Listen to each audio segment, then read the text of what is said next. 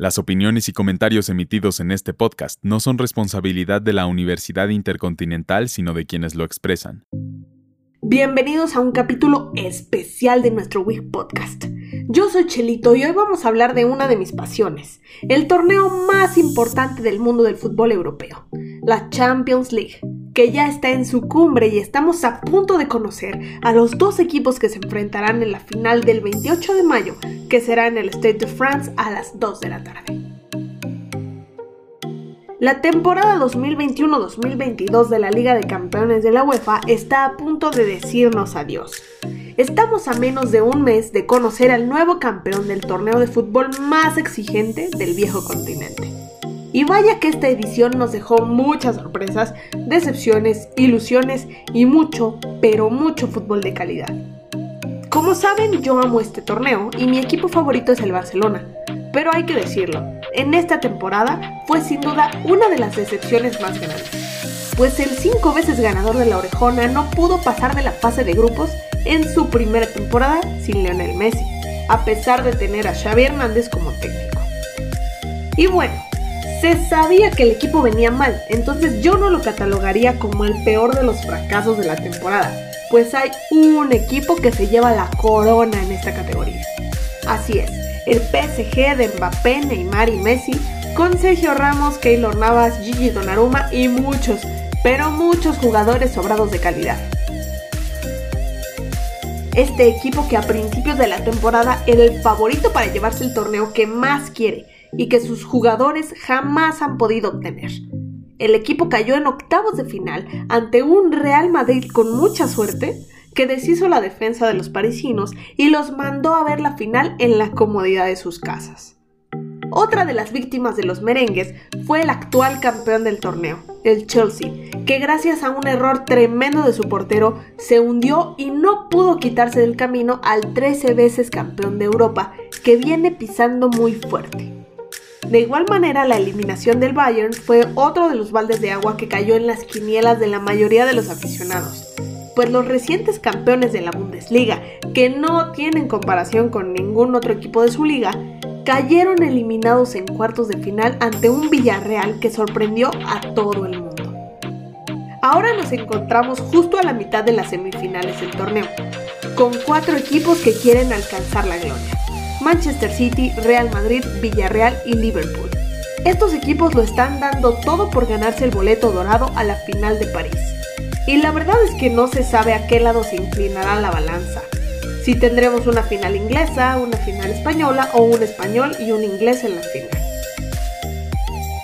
El partido de ida entre merengues y citizens fue un encuentro de locura que terminó con la victoria de los de Pep por 4 goles a 3.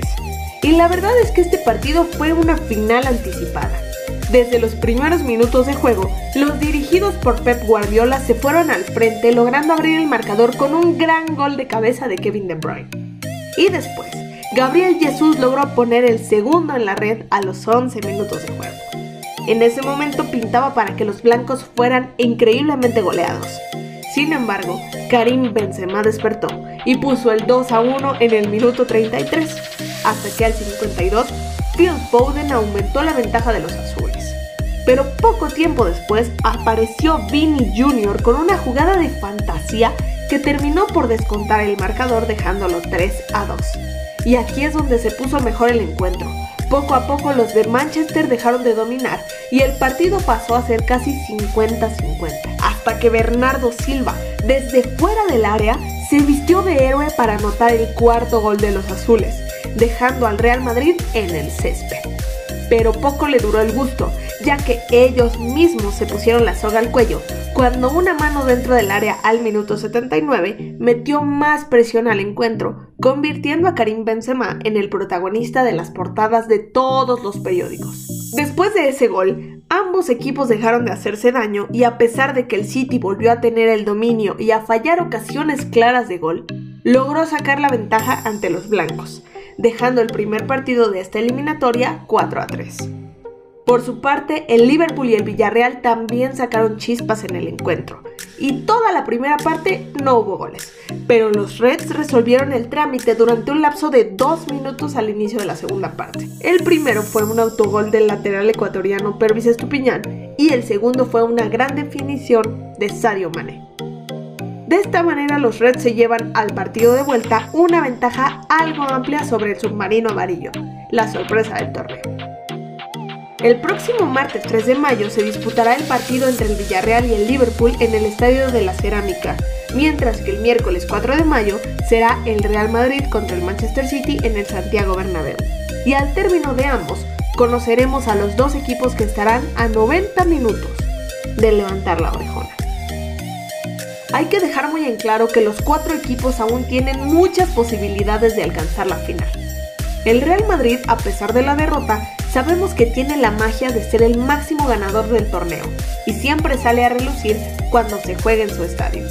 El Manchester City tiene a los mejores jugadores y las mejores estadísticas y viene de alcanzar la final pasada aunque la perdió.